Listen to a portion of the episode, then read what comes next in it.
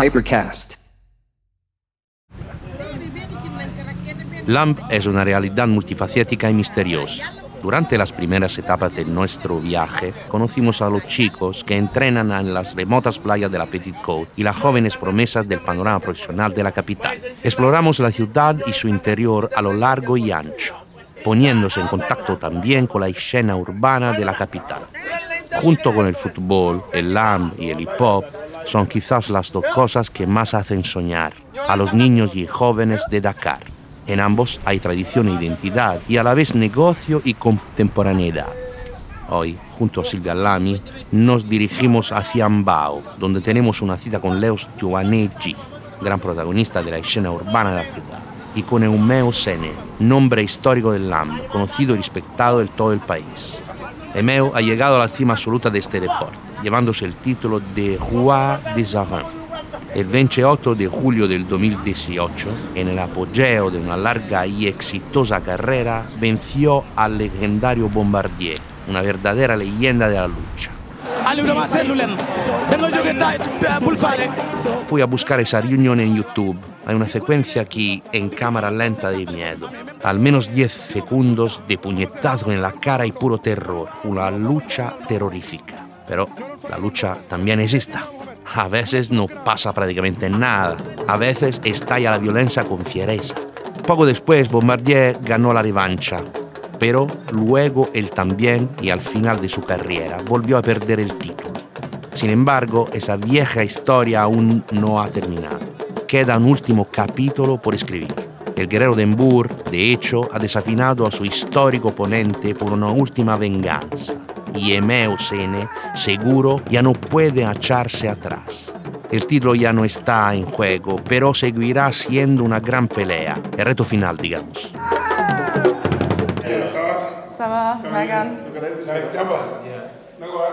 Nos encontramos con Leus frente al elegante edificio Gris, donde nos espera el luchador.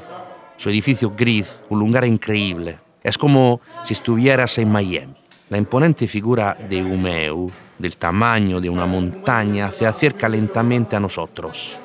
En sus manos sostiene un caniche blanco microscópico que en sus brazos parece más pequeño que un hámster. El campeón, vestido con un sencillo pantalón corto gris y una camiseta de rayas azules y blancas, nos saluda con extrema dulzura en voz baja y luego llega esta niña que nos trae una bandeja de frutas y refrescos. Empezamos a relajarnos, pero estamos en una misión secreta. Eumeo tuvo la amabilidad de darnos su tiempo. Pero, desafortunadamente, al venir aquí, nos quedamos atrapados en el notorio tráfico de Dakar y por lo tanto llegamos muy, muy tarde tenemos una agenda muy apretada, tenemos que apurnarnos, tenemos que ir a otros lugares de la ciudad y por lo tanto tenemos poco tiempo para dedicarle a este grande y amable campeón para hacerle algunas preguntas sobre su historia y el último gran partido de su vida. Hemos llegado a Dakar siguiendo la pista del LAM, la lucha tradicional senegalesa contar junto una historia antigua y contemporánea, una historia que se escribe todos los días en las playas de los pueblos pesqueros y los polvorientos suburbios de la capital. Hemos grabado sonidos, testimonio e historias. Conocí a los muchachos que entrenan todos los días junto al océano. Los campeones animando desde las gradas los estadios más grandes del país. Los entrenadores mayores y los niños que sueñan con convertirse en el nuevo Tyson, en el nuevo Bombardier los mejores luchadores de la historia. El mundo del LAMP está probado por héroes míticos e invencibles. Violencia y rituales, negocios y tradición, sudor, polvo y ritmos percusivos y hipnóticos. Vinimos por esto, pero descubrimos mucho más. Narradores, río y raperos metropolitanos marcas de moda, clubs y galerías de arte contemporáneo. Las sonrisas de los niños y el rugido orgulloso de la multitud en la frenesía aterradora de la Copa de África.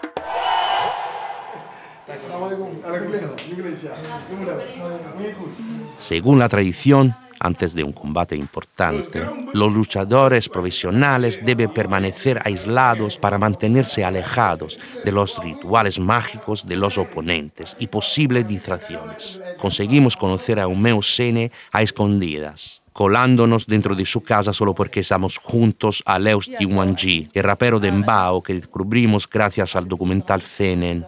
Por aquí, Leus es una auténtica institución, respetada y admirada por todos. Eumeo solo habla Wolof. Leus se encarga de traducirnos sus palabras.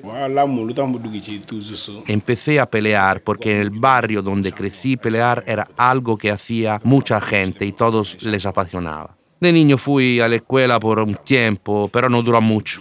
Y entonces, en ese momento, me concentré en el LEMB. Entrené mucho y logré convertirme en el rey de la arena, el mejor de todos. Ahora tengo una pelea realmente importante. Es una revancha contra Bombardier, el peleador que me quitó la corona.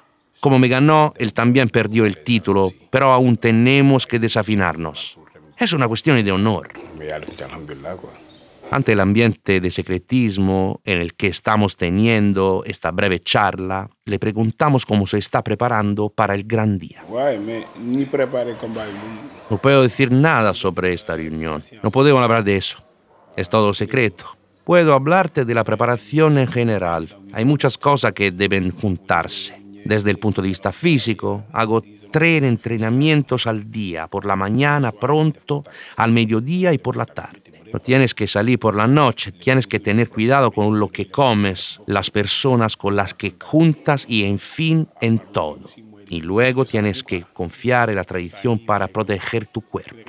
Es una preparación física, mental y espiritual. Hay que poner todas estas cosas juntas. Nos explica Leos es que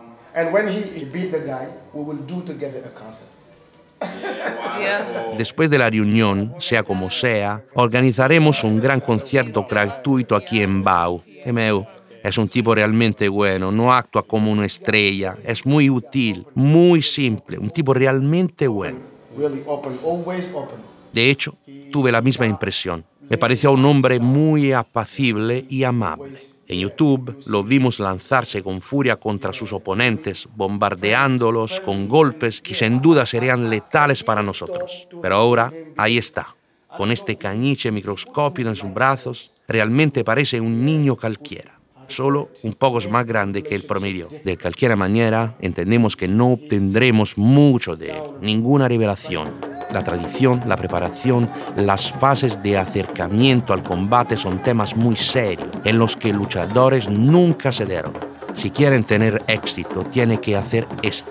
El componente místico de la preparación puede parecer solo superstición y folclore para algunos, pero es un aspecto muy importante y muy sentido de la lucha, algo que los campeones del Lember respetan profundamente, incluso en el 2022.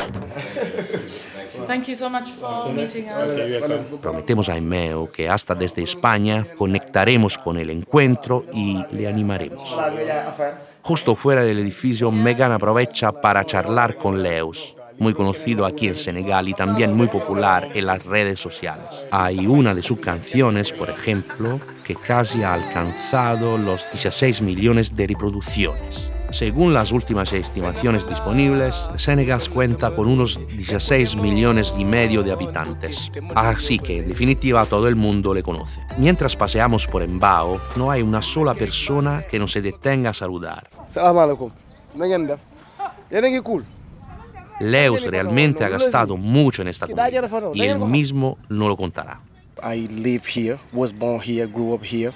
Vivo aquí, nací aquí y todos los miembros de mi familia nacieron aquí también.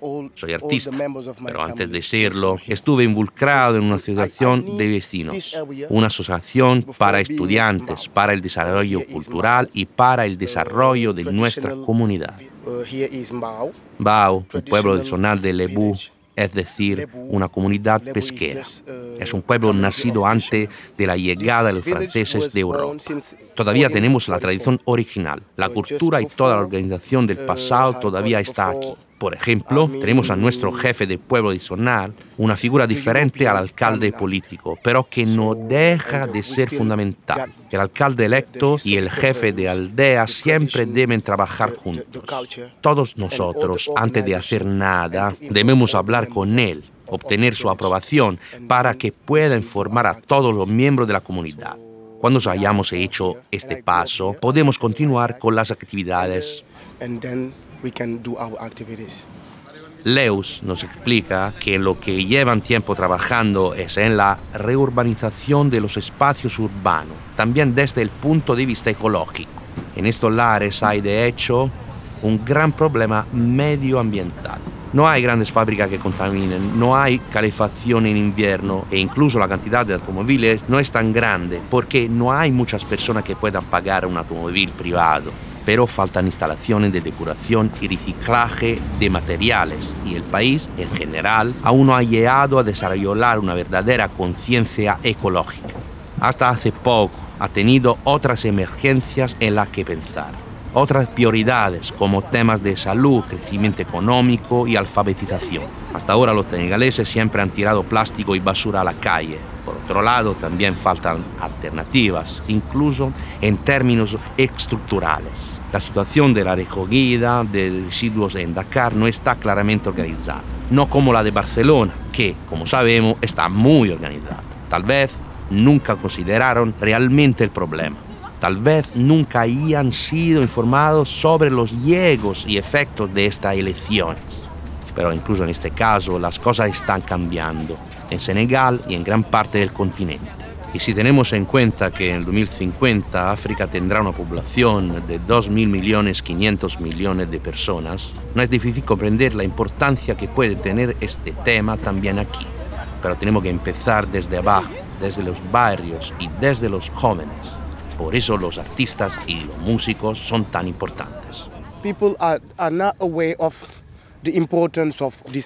la gente ahora no se da cuenta de la importancia histórica de esta zona. Tiran basura, ensucian. Los chicos y yo de la asociación estamos constantemente tratando de limpiar. Empezamos como un simple grupo de amigos y luego nos convertimos en una asociación. Trabajamos en el desarrollo cultural y social al mismo tiempo. Trabajamos continuamente en el barrio para defender el medio ambiente, hablar con la gente, intentar arreglar las cosas. Esta es la zona donde tenemos nuestro festival. Es un espacio realmente sucio y contaminado y intentamos recuperarlo. Todavía no está terminado pero creo que ya casi lo conseguimos. Vamos paso a paso y estamos tratando de convencer a la gente una por una. No es fácil, pero desde que empezamos las cosas han mejorado. Si se comparas con antes, el cambio es una locura. Los resultados que ha logrado Leus también se deben a su éxito como artista. Tiene una voz muy bonita y hace canciones urbanas muy pop muy melódicas y pegadizas, que sin embargo tienen raíces muy profundas y para entenderlas a fondo hay que entender las tradiciones de las que nacen.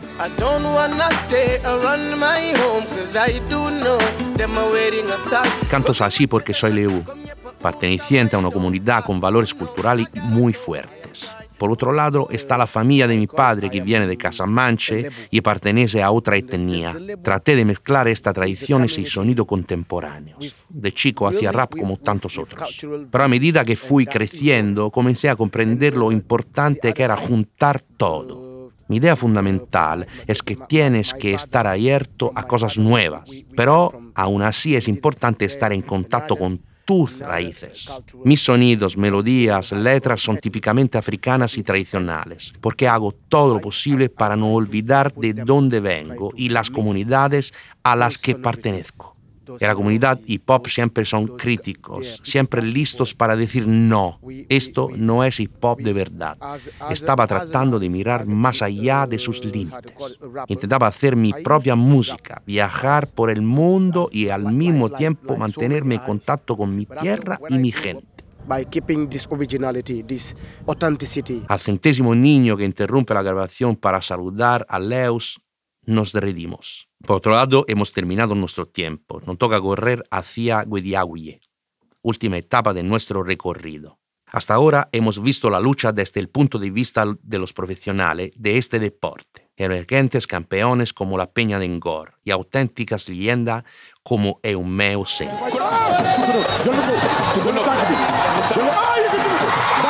Fuimos a la playa de Mbali, donde nos encontramos con una versión quizás más tradicional, amateur y festiva del LAM.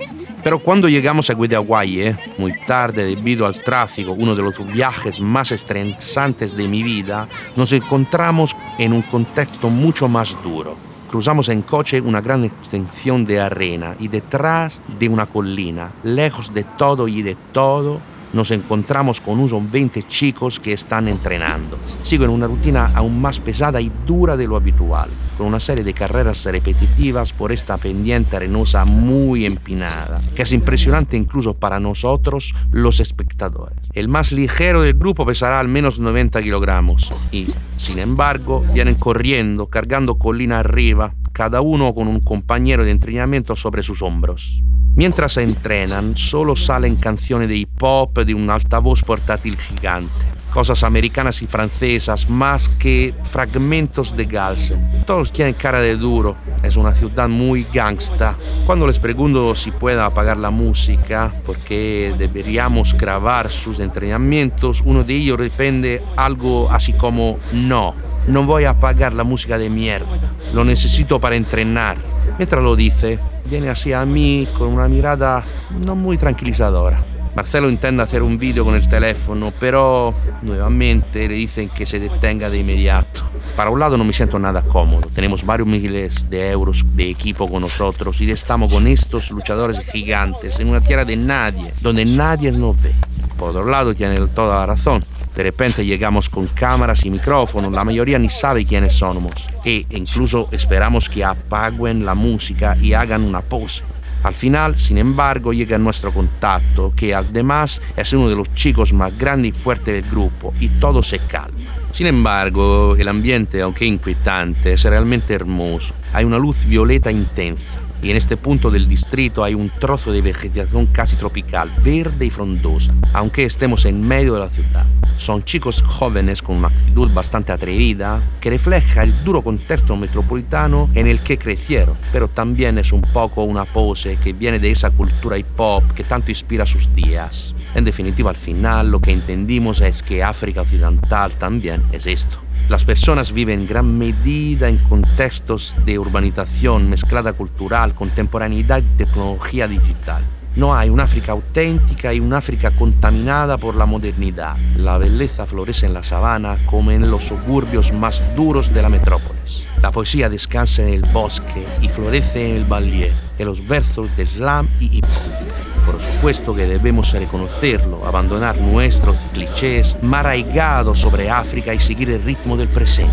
Por la noche, cuando por fin me subo al avión, todo me viene a la mente. Estuvimos muy poco, poco más de una semana. Sin embargo, vimos tanto. Hay un Dakar sonoliento y rutinario, con los guardianes encaramados a la sombra, escuchando la radio tomando café Touba la llamada de los muazzin en la distancia, marcando puntualmente las distintas fases del día, los interminables saludos ceremoniosos con que la gente pasa la mitad de sus días.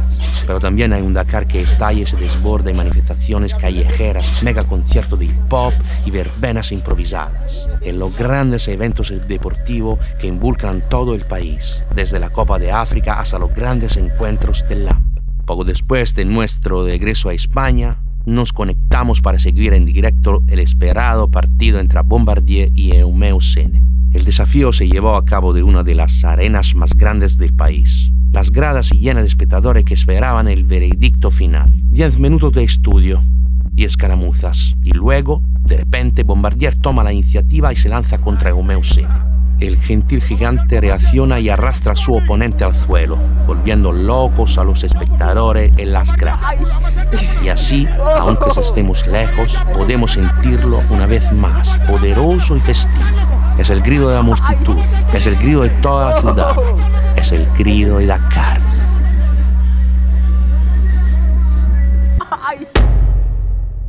Hypercast.